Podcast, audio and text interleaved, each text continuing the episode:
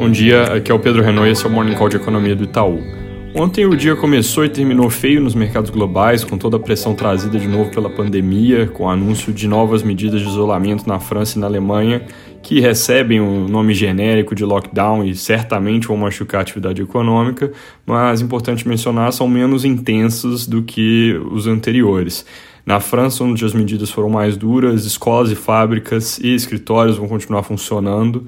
Na Alemanha, lojas no geral também vão continuar abertas.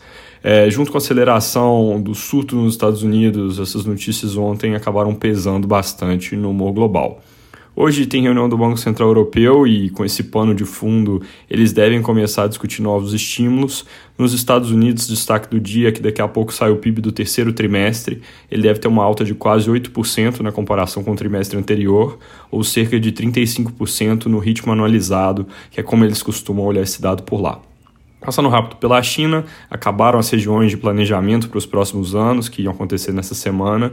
Elas terminaram ali com o anúncio de que vão focar em qualidade do crescimento daqui para frente, com desenvolvimento sustentável e aprofundamento de reformas para abrir os mercados. Mais detalhes é, sobre o que isso quer dizer devem ser anunciados nos próximos dias, inclusive as metas de crescimento para os próximos anos.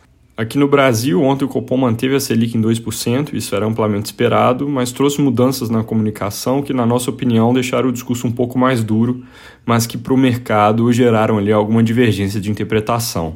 O comitê chamou mais atenção na comunicação para o risco fiscal e deixou claro que as políticas atuais de estímulo forem prolongadas, eles devem mudar de postura. E além disso, na nossa leitura, fecharam a porta para a possibilidade de novos cortes de juros. Mas tem muita gente interpretando o comunicado de ontem como menos duro do que o esperado, porque o Banco Central manteve a sinalização de que pretende manter a Selic baixa por tempo prolongado. A gente não acreditava que essa sinalização fosse ser retirada, porque as condições que eles desenharam lá atrás para essa manutenção, elas ainda não mudaram.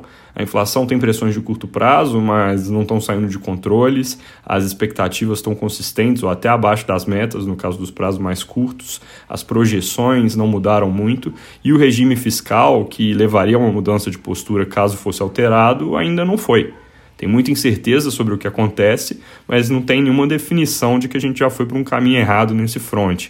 Então, de novo, não tem muito porquê essa sinalização ter sido alterada, como de fato não foi.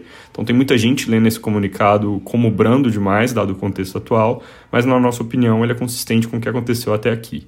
Em termos de dados, acabou de sair a confiança do setor de serviços, praticamente estável no mês de outubro, queda pequena de 0,4 pontos para o patamar de 87,5, melhor que a prévia que mostrava queda de 1,4 pontos. É um patamar que ainda é relativamente baixo, o setor de serviços é mais afetado que os outros pelas condições que a pandemia impõe, só que apesar desse soluço, ele deveria continuar em recuperação nos próximos meses, caso o isolamento continue recuando. Também saiu o IGPM de outubro, vem em linha com o esperado, alta de 3,2% no mês, com pressão ainda disseminada de alimentos. O índice acumula 21% de alta em 12 meses, deve fechar o ano perto desse patamar, um pouco abaixo talvez, por causa das pressões temporárias de preço de commodity, câmbio e escassez de certos insumos por causa dos meses em que as cadeias de produção globais ficaram sem funcionar direito. Além disso, hoje durante o dia deve sair o CAGED de setembro, dado que vai mostrar a criação de cerca de 230 mil postos de trabalho no mês, ritmo forte, parecido com o de agosto, quando a gente remove a sazonalidade específica do mês. Para terminar, lembrando mais uma vez, na semana que vem começa o Macrovision, que é um evento que a gente vai fazer remotamente nesse ano, com personalidades-chave no debate político e econômico, como o ministro Paulo Guedes, presidente da Câmara Rodrigo Maia e o vice-presidente do Brasil Hamilton Mourão. Agenda completa e detalhes para participação estão no link que está aqui na descrição. É isso por hoje, bom dia!